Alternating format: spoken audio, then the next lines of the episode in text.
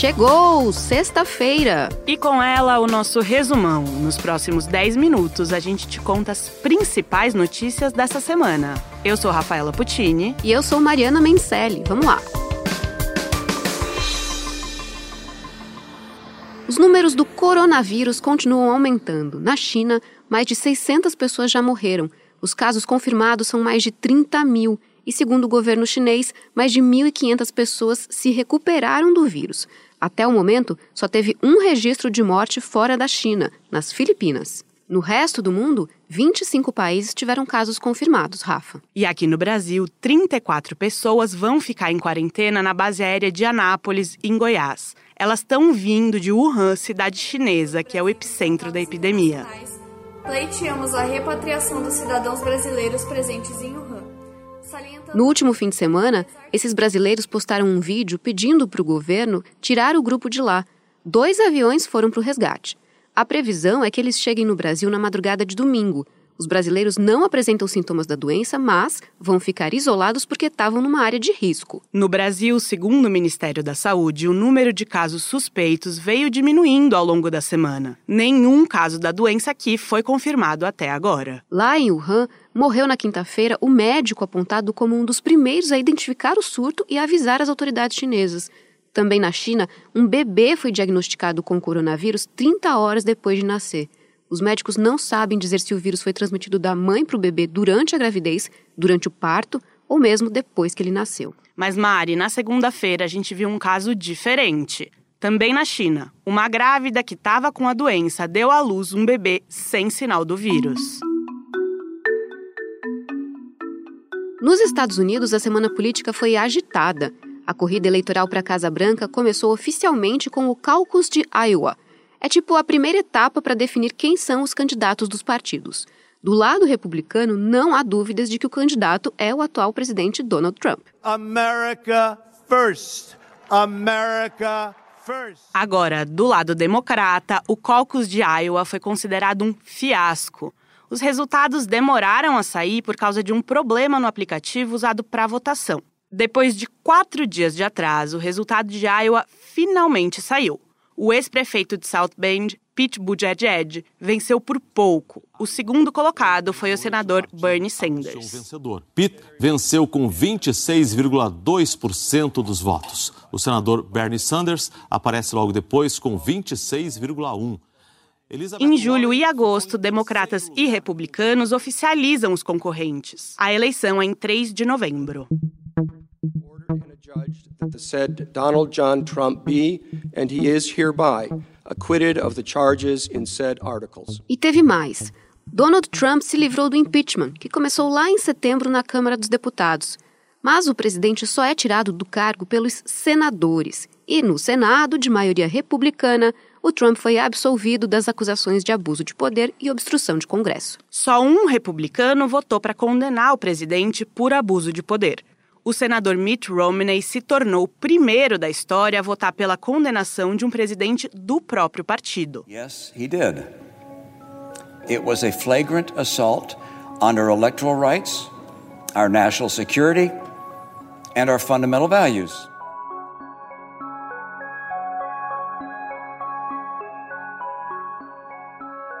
Na política brasileira, teve troca de ministros. O presidente Jair Bolsonaro exonerou Gustavo Canuto do Ministério do Desenvolvimento Regional. Ele vai assumir a Dataprev, estatal responsável pelo processamento de dados das aposentadorias. O Rogério Marinho, que estava como secretário especial de Previdência e Trabalho do Ministério da Economia, foi para o Ministério do Desenvolvimento Regional. O colunista do G1, Gerson Camarote, falou que a mudança foi motivada por críticas de parlamentares sobre a gestão de Canuto eles reclamaram com o Planalto sobre a demora no atendimento de demandas e dificuldade na liberação de emendas.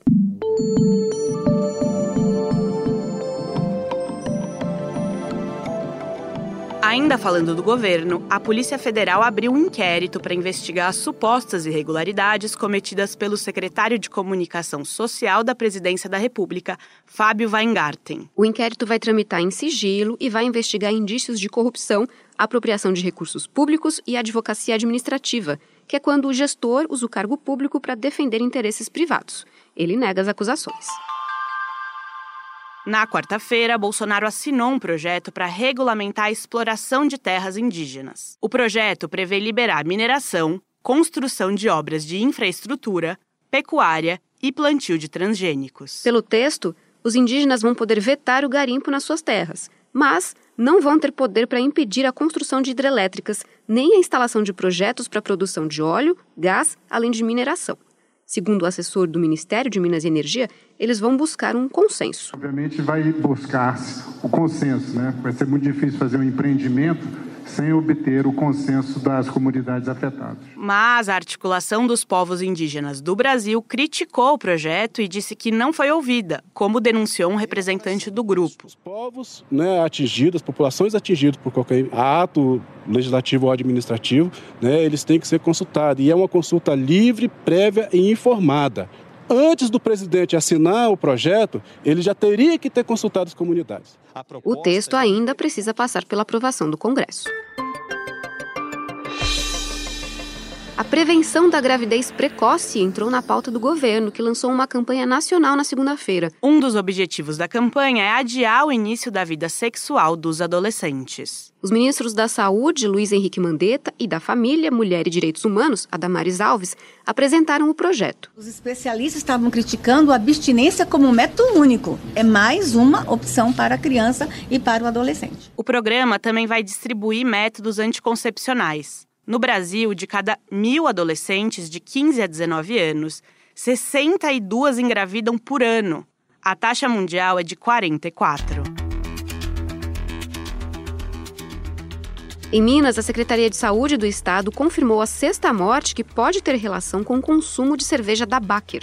A secretaria disse que agora são investigados 30 casos de suspeita de intoxicação. Desses 30, 22 casos foram em Belo Horizonte, onde as cervejas Baker estão sendo recolhidas. Até o último balanço, divulgado na quinta, mais de 5 mil garrafas foram retiradas. E houve só essa história. Um artista alemão chamado Simon Weckert fez uma instalação inusitada pelas ruas de Berlim, na Alemanha. Ele pegou 99 smartphones, deixou todos ligados e colocou num carrinho de mão. Aí saiu andando bem devagar pelas ruas da cidade para enganar o Google Maps. O aplicativo achou que cada celular era um carro e que estavam todos em um engarrafamento.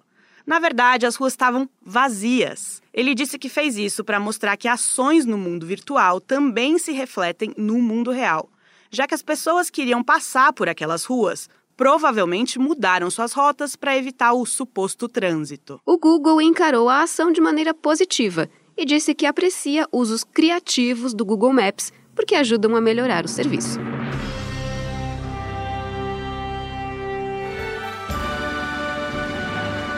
E para terminar, vamos falar de Oscar. Um dos grandes eventos do ano. Já é nesse domingo e no G1 a gente vai transmitir toda a cerimônia ao vivo, desde o tapete vermelho, a partir das 8 horas da noite. And the Oscar goes to Coringa é o filme com maior número de indicações, com 11. Inclusive é de melhor filme. Será que leva? Olha, tem fortes concorrentes. Outros três filmes estão empatados em segundo lugar com 10 indicações, incluindo o melhor filme. Era uma vez em Hollywood, O Irlandês e 1917. E esse último tem muita gente apostando nele. Hope is a dangerous thing. Inclusive, na quinta-feira, o podcast O Assunto falou um pouco sobre os bastidores da premiação.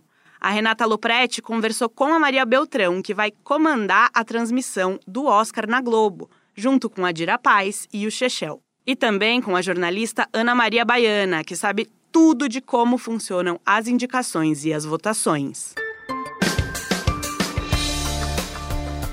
Esse foi o Resumão, o podcast semanal do G1, que está disponível no G1, claro, no Castbox, no Apple Podcasts, no Google Podcasts, no Spotify ou na sua plataforma preferida. Se você gosta desse podcast, não esquece de seguir a gente, de assinar e de compartilhar com quem você quiser. Esse programa foi feito por nós e também pela Isabel Seta, Beatriz Souza, Jéssica Rocha, Luiz Felipe Silva, Sávio Ladeira, Sérgio Fernandes e Giovanni Reginato. Bom fim de semana, pessoal. Beijo, tchau!